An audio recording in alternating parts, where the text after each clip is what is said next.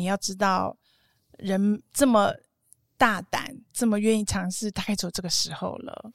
早上早等你长大了，社会的约呃约束越来越多，规范越来越多的时候，我们慢慢就会进入一种框架，这样子，然后就不能尝试，不敢尝试。对对，所以其实跟很小这些一二年级孩子啊在一起，总是很开心的，因为你会看到那种无限的创造力，这样子是我们都没有了。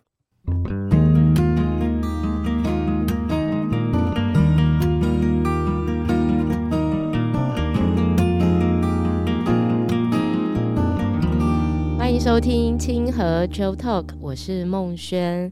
今天要来跟我们对谈的呢，是我们学校非常了解小孩，也非常了解家长心情的齐山老师。我们欢迎齐山老师。孟轩好，各位听众好，我是齐山老师。齐山老师，你知道我们在呃社会上看到多数呃很重要的位置的人，大部分都是男性居多。虽然这是一个女生平权的时代，有越来越多的女性崭露头角，但是我们还是会看到多数嗯、男孩子、男生还是在这个社会上占有一个蛮重要的地位。那就意味着啊，我们现在教育的小男孩其实就是未来国家栋梁嘛，当然小女孩也是。可是偏偏我觉得哦，这个小男生啊，是每个父母亲一个非常大的议题。呃，为什么女生天性就是很乖巧，然后男生天性就是讲不听？那在这个很不一样的状况下，我发现呢，每一个班级里头都会有家长为了这个教养小男孩的问题感到很苦恼。所以，我们今天要请齐山老师来跟我们分享一下小男生到底要怎么教。好，嗯，我觉得现代的。社会哦，跟世界其实是对于男孩子的发展是比较不利的。我所谓不利是社会的条件，还有社会的环境，当然就是我们生活的环境啊，呃，学校的环境啊，对小男孩来讲都是比较不利的。我会这样讲的原因，是因为男孩子呢，其实在天性呢就跟女生很不同。那我相信会有一些教育学者或是教育专家会不认同，他们认为男生女生没有不一样。可是事实上呢，他们其实还是蛮不一样的。那男孩子呢，他天性呢是非常喜欢动的，所以以我们现在的社会条件的话，所谓的不利于男孩子，就是因为我们给他们自由活动的时间非常的少，条件就是硬体条件也很少，限制也比较多。对对，所以。对他们的挑战比对女生的挑战要大非常非常的多。那通常就是对于这样的小男孩啊，你明明知道有些东西是他需求的，嗯、可是，在教养上面，有的时候我们又一直只能用一种齐头式的要求他们，现在要安静啊，现在要听话呀、啊。这个到底要怎么去让孩子是可以顺应他的天性，但是他又可以。呃，自然而然的进入你给他的指令当中呢？我觉得就是在教育上需要一个平衡，就是说你要了解到男孩子他有非常高的运动需求，所以你在生活中你需要给他，在学校也是一样，你要给男孩子足够充分的运动，然后再来你才有办法要求他做其他的事情，静态的事情，他有才有办法静得下来。所以我认为我们。应该做的就是给男孩子非常多的运动的时间，游戏的时间，游戏的时间。嗯，哎，但你知道，我后来也发现了，比方说，我女儿是从来没有安亲，那我儿子可能礼拜一到礼拜五每天都安亲，嗯嗯、就是为了符合他可以跟同学下了课还可以一起玩。哎、嗯，但是我发现啊，安亲到四点回到家，嗯、这个孩子其实。都已经呈现一个还蛮疲惫的状态。嗯嗯嗯。那我们有时候会过度的以为说要完全放电，晚上才会好睡觉。可是有时候很难拿捏说，这个放电会不会超过了他的负荷，反而是对孩子一个很大的负担。然后反而到了吃饭的时间，你可能就会发现这个孩子各种脾气啊，或者是很拗啊，或者是其实他只是太累了。那我们怎么去判断说？要给他很大的运动量，但是呢，又不能超过他的那个 可以负担的需求。嗯哼，我觉得这个就是必须从你一天的作息中来看。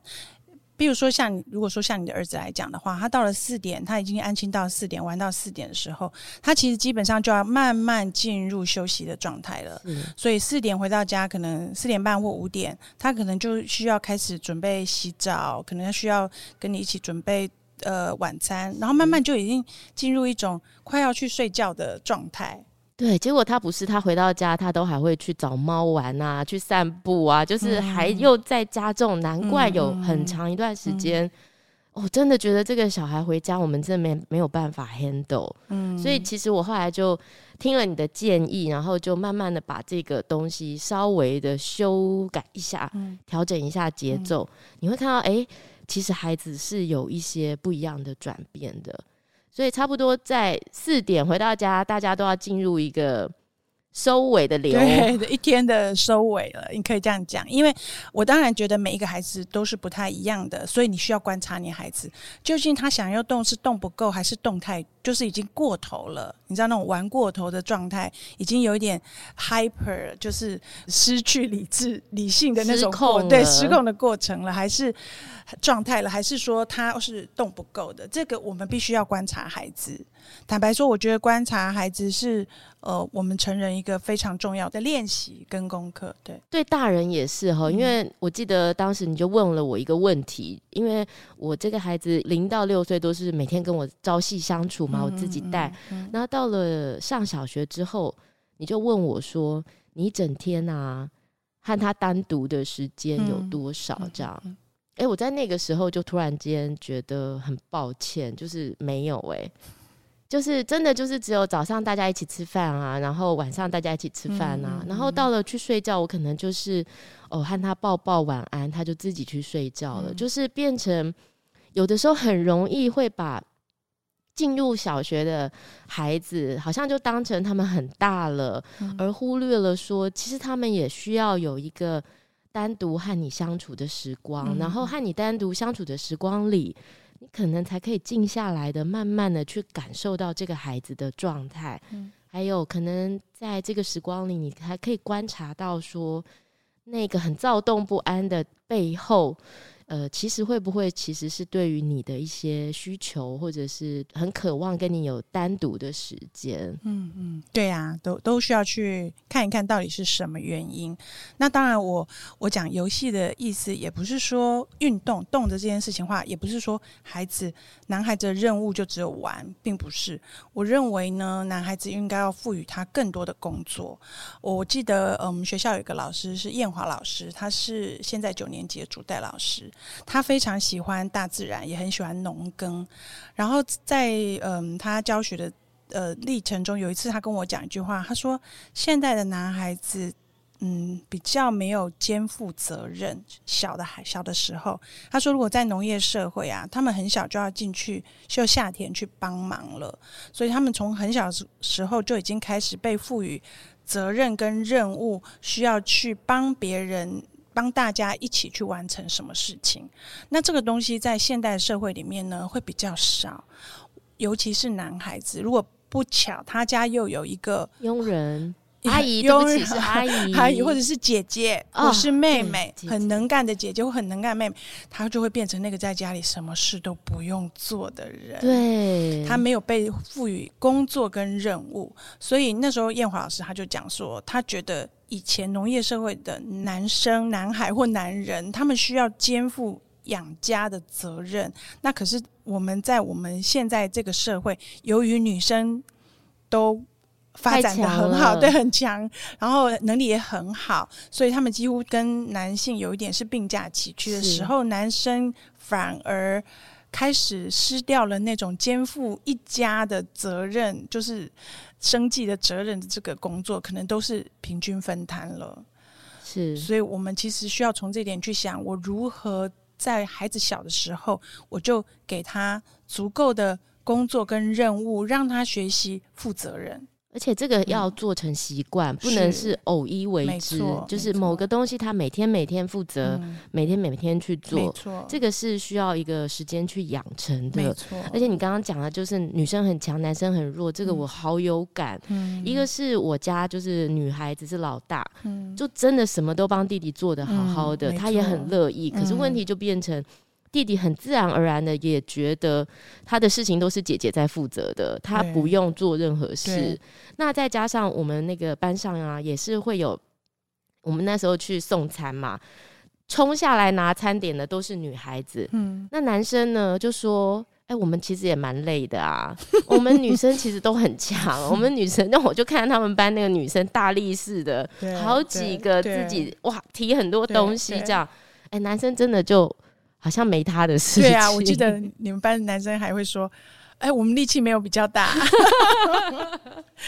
对，所以变成说，我们平常在家里，我儿子其实以前也会做一些事情，只是他没有那么固定。嗯，那我现在也会就是哦、呃，比如说厕所去刷一下，花去浇一下。嗯，因为你知道，其实我们在平常哦，特别是傍晚的这个时段，妈妈都是。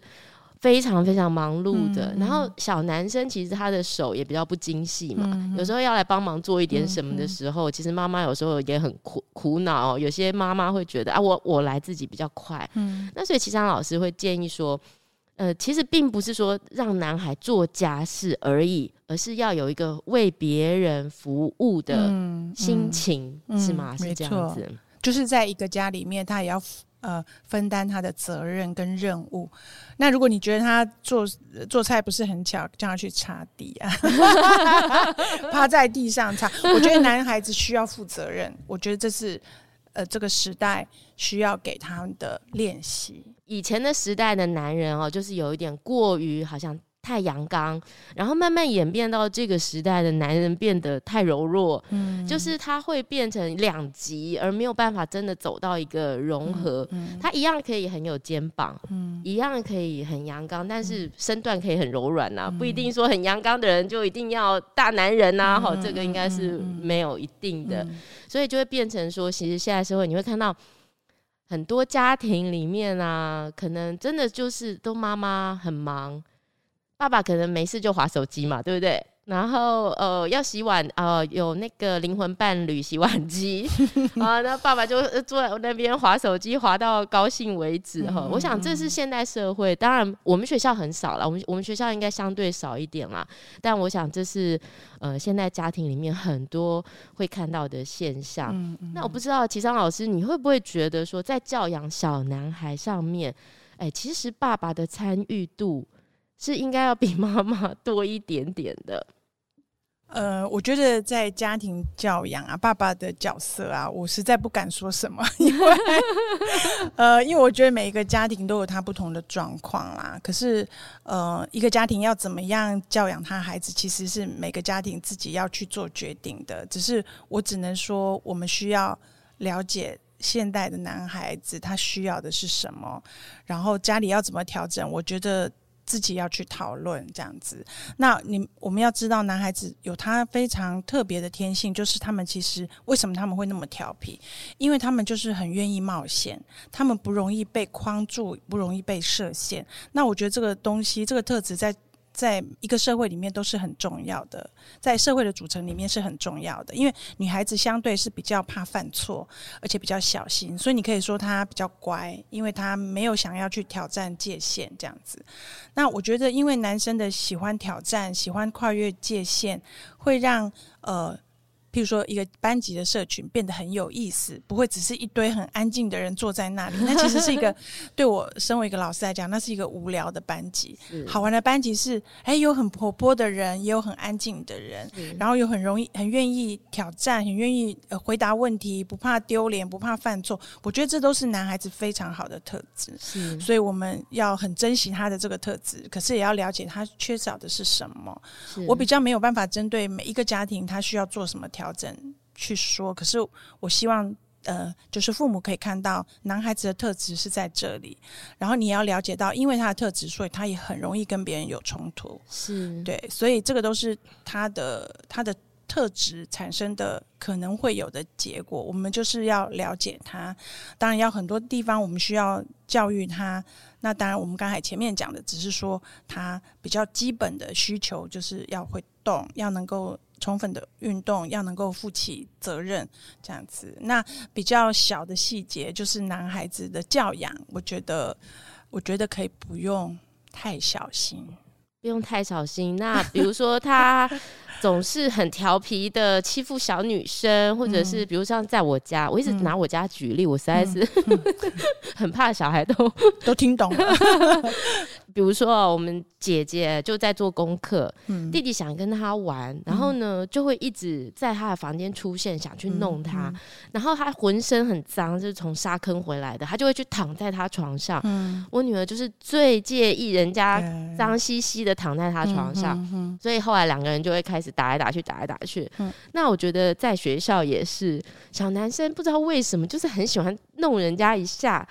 各式各样的弄吼，嗯、那我不知道老师是不是不是，其实这个就是也需要大人，然后需要老师，就是一次又一次的提醒孩子，一次又一次的提醒孩子，因为它就是一个必经的过程。我我觉得这个嗯，现在男孩哈，他他每一个孩子都很不一样，我其实没有办法说你的儿子就跟某一个人一样，其实没有办法，只是说如果就我的观察的话，现在的男孩子，比如说在学校一年级、二年级的孩子，他们都有触觉上的问题，我所谓触觉上没有意识到自己的碰到别人了，他们很多孩子都有这样的问题，尤其是男孩子。那这是为什么会这样呢？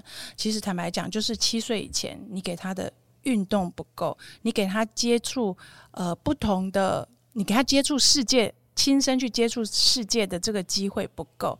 那当然你也要想，现在一的一年级、二年级孩子，或甚至于现在还没有进入小学的。这些孩子，他们刚好活在一个疫情时代，那个时代是必须戴口罩，而且他们可能这个不能碰，那个不能碰的，因为我们都会说那个有病毒或是什么，所以他们其实在一个非常受限的情况下长大的，所以你其实不会很惊讶他们有那么多的跟人的冲突，因为他们始终搞不清楚，他其实已经进入到别人的界限了，是。对，所以这样的孩子就是。你就只能想办法让他很自由的，可以在大自然环境玩土啊、玩沙啊，在地上滚啊，不要再给他那么多限制，尽量去开发他的触觉的感受，这样子，我觉得这个东西才有办法呃降低他跟人的冲突。嗯，说到这，我想要题外话的讲一下，就是关于戴口罩这件事。嗯我今天也是戴口罩，所以如果如果听到声音觉得很闷的话，嗯、因为我感冒了。嗯、那我知道在我们学校，其实呃，在这个整个命令都已经解除之后，我们其实是没有戴口罩的。嗯嗯、那没有戴口罩，就是也会很容易造成呃感冒大流行啊，大家传来传去啊。嗯、那我知道有很多家长可能会觉得。每次去学校，然后就是有些生病的孩子，然后就弄得我们家都生病哈。嗯嗯、那这个其实我是想要跟齐翔老师呼应一下，就是之前你刚刚说的零到七岁的过程，因为我刚好最近在上一个课，他其实就在说，当孩子们进入到这个身体的时候，其实这个身体还不能为他所用，嗯嗯、它还有两股流，嗯、一个是灵性之流，一个是遗传之流，嗯、在互相的交汇。嗯、那他要怎么样让他更容易适应他的身体呢？其实就是要透过发烧啊，嗯、透过发炎啊，嗯、透过生病啊。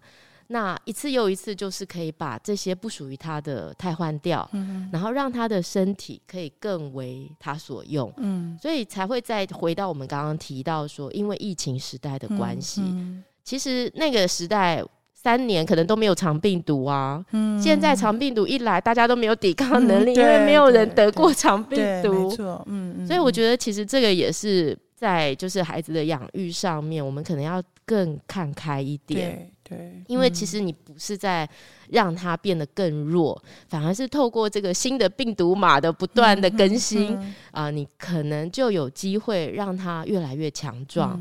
所以这是呼应你刚刚说到说，哎，小男生他们的触觉，嗯、好像在这整个疫情的三年，嗯、也完全的不太一样了。嗯，嗯，回到我刚才讲的，就是教导男孩子不要太小心翼翼的意思，就是说，我们都会觉得孩子很脆弱，对，或是他们很小，我们要小心的呵护。护他，是。可是我其实不觉得是这样子的。我觉得他们其实需要学习的是，他要了解别人是如何看待他，然后他是如何看待他自己，这两个东西都一样重要。而且他们进入小学之后，他们就要慢慢了解别人对我的看法是什么。所以我觉得不是美化那些事情，就是哦，你永远都是小天使，不是这样子的，而是有时候你就是要告诉孩子，你这样子的事情，你就是怎么样，而且你对别人就是。不舒服，那我举你儿子为例好了，因为这样比较好嘛。因为你就在我面前，就是有一次呢，呃，一个女生一直在追他，可是都追不到。那最后那女孩子就有点喘不过气来，我就叫她来旁边休息。我就说你在做什么？她说她叫我去追他，她跟我说如果追到我呢，就给我什么东西。可是我怎么样都追不到，你会怎么做？如果是别人会说。哦，你下次不要这样哦，什么什么的，我没有轻声细语的安抚他们。我就问他说：“你知道他追不到你，对不对？”我很直接的跟他说，然后他就有一点吓一跳，就点点头。点头。我说：“你明明知道他追不到你，你还故意这样做，你就是捉弄他。”我就把这么强的字告诉他。他就懂了，是。然后我觉得他没有什么受伤啊，哦，什么被什么没有。我告诉他的事情就是他需要知道的，他需要知道哦，原来我这是捉弄人呢。是我我是让别人，我我其实心底是在有一点是在嘲笑他，然后我在捉弄他。哦，这个这个大人知道我在做什么，是对他其实，在那个瞬间他就明白了。我看到的是一双他一双眼神，就是啊。我知道，原来我是在做这样的事情。后来他就不再做这件事了。所以我，我我的意思说，不要说啊，孩子很小，都很小心。我觉得他做的任何事情，我们就是要很清楚的告诉他，我看到的是什么，你需要知道。而不是说啊，你只是很调皮呀，你只是帮他圆圆对啊，自圆其说这样。他很累，他今天早上精神不好，我觉得嗯嗯嗯，没有这个东西。对，我觉得我其实也觉得很棒，因为有的时候虽然他们可能不知道自己到底在干嘛，可是一被提醒的时候，他可能才会意识到说，哦，我现在做的这件事情可能对这个人来说负担太大了。对，但是如果我们都用。大家你好，我好，大家好，都不要说破。对，没错，那他就会一直发生，没错，因为他完全没有办法意识到他自己在做的到底是什么。这就是我们需要教育男孩子的地方，就是很清楚的告诉他，你做的这件事情，在我看来是什么，你必须知道。是，对。那还有像是。我突然间 又又想到我儿子，我们今天是要以我儿子为主题，啊、因为你知道我女儿在读这个学校的时候，我们每次进学校的时候，就是堂堂正正的走进来嘛。然后到了我儿子，只要有人叫我的名字的时候啊，谁谁谁妈妈的时候，我就突然间低头，想说接下来是要道歉吗？还是接下来是要怎么样？哈，因为你知道，就是会很担心孩子在学校的。嗯状况会不会又弄到人家呀？嗯、然后又又又把谁惹惹得大家不高兴？这样，那我觉得小男生常常，呃，在在我的例子上有一点相反啦，就是我反而进学校好像比较少接接到投诉哈，反而我在家觉得哇天哪，我儿子真的是很调皮，嗯嗯嗯、可是在学校好像还好。那会不会有一种情况是相反的？就是。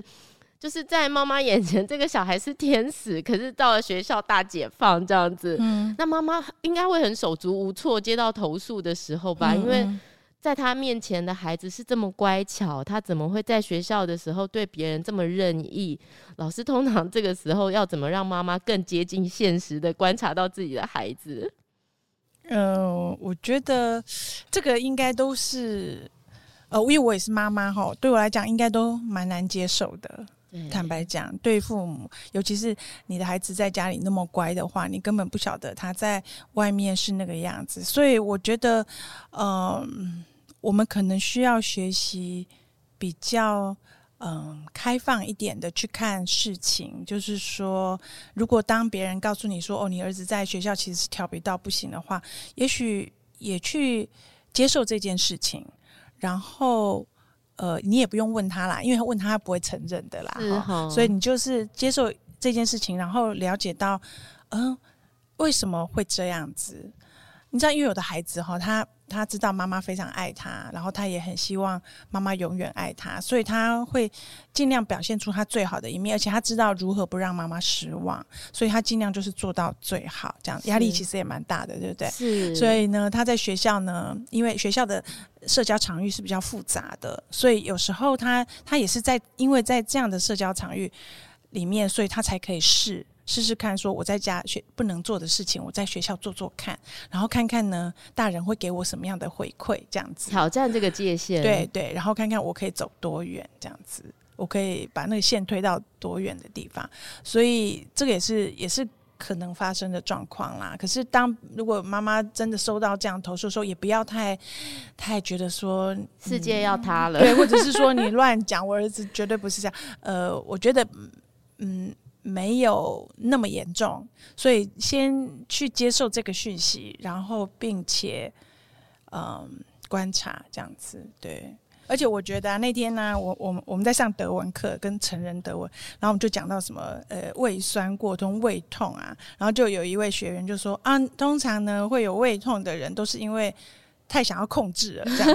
对对对，然后呢，对啊，我就觉得没有错。也许我们也是要反省，我们是不是太希望孩子长成我们所要的样子，然后希望要求他要求这要求这那个，然后希望他照我们的意思。那所有的事情都照你的意思，那他当然不会长出自己的力量，他甚至于不会知道他自己想要什么。所以我觉得妈妈呃，作为家长的人，就是要。学习要放手，而且去接受那个孩子可能跟你非常不一样。对，对，我觉得去认知到。孩子跟你不是同一件事，嗯、这件事很重要。对、嗯，不然有的人是因为自己不够好，希望孩子比他好；嗯、有些人是因为自己实在各方面太好，嗯、觉得孩子为什么没有像他一样这么好，对、嗯，而忽略了他们的个体性。对，没错，他们都应该要去长出自己的那个样子。他并不是你的翻版这样子，这样我们的基因才能朝更好的方向前进，才不会把坏的一直复制一代接一代。对，让他成为他自己这样子。那我觉得男孩子啊，我其实是觉得男孩子很可爱的。他们有时候调皮，对我来讲也觉得很珍贵，因为你要知道，人这么。大胆这么愿意尝试，大概只有这个时候了。早上早等你长大了，社会的约呃约束越来越多，规范越来越多的时候，我们慢慢就会进入一种框架，这样子，然后就不能尝试，不敢尝试。对对，所以其实跟很小这些一二年级孩子啊在一起，总是很开心的，因为你会看到那种无限的创造力，这样子是我们都没有了。对，所以要看到孩子珍贵的地方，再调皮的孩子，越调皮孩子，这个东西就越明显。显对那种创造性啊，就越明显。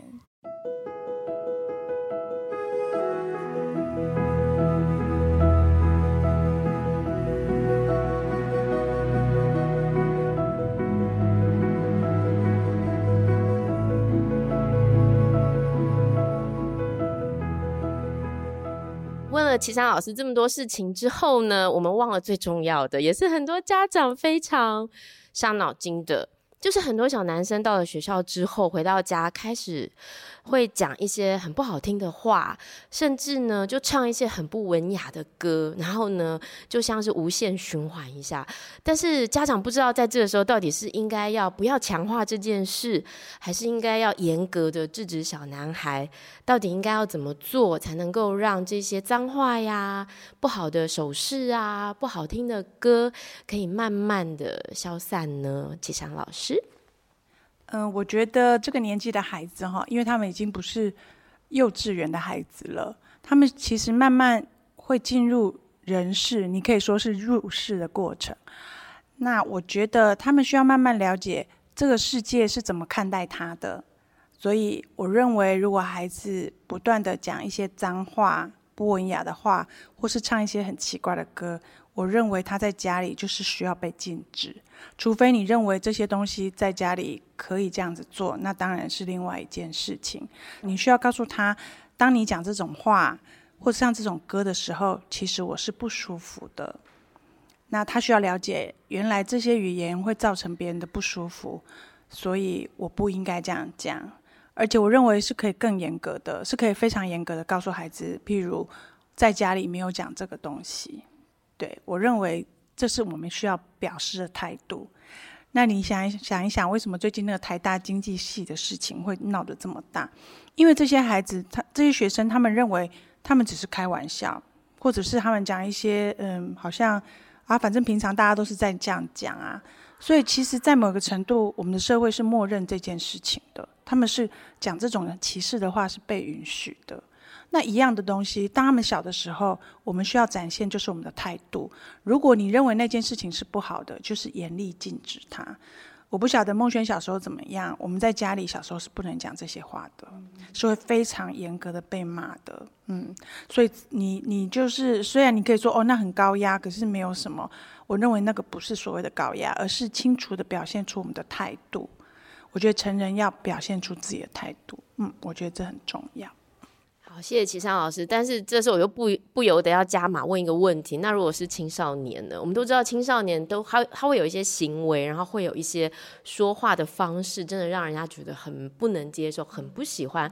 但如果父母亲面对青少年，好像不是在骂他们，但是其实又意有所指的说了某些话的时候，那父母又应该要怎么去看待呢？我是没有遇过很多青少年啦，可是我认为一样都是态，就是你要表现出我对这件事情是接受的还是不是接受的，这个东西可以很清楚的告诉青少年，不需要跟他吵架，或者是不需要跟他就是杠上，可是你依旧可以告诉他。这个我不喜欢，你做的这件事情侮辱了，比如说某一个族群的人，这些事情他们都需要知道。譬如你这样讲是歧视女性，他可能会说哦，哪有之类的，可是你就是要告诉他，不好意思，你就是歧视女性。他们需要知道他们的话一定要有界限。我这是我我的感觉，你不需要，我真的觉得不需要跟他吵起来。可是譬如说，如果青少年跟你讲话很没有礼貌。我也不觉得我们应该要默默承受，我们可以，也许可以很冷静的告诉他，你这样子让我非常的不舒服，难道你也要我这样对你吗？我想去同理别人，我觉得不论几岁的孩子都是可以慢慢去学习的。嗯，好，希望今天听了这一集的。家长们会开始思考一下，我们到底应该要怎么样去对待我们的小男孩。今天非常谢谢齐山老师带给我们很宝贵的意见。谢谢孟轩抱病录音，谢谢你。齐山老师也是稍微有一点口齿不清晰，不清晰牙痛。好，谢谢你的收听，我们下次再见，好，拜拜。拜拜。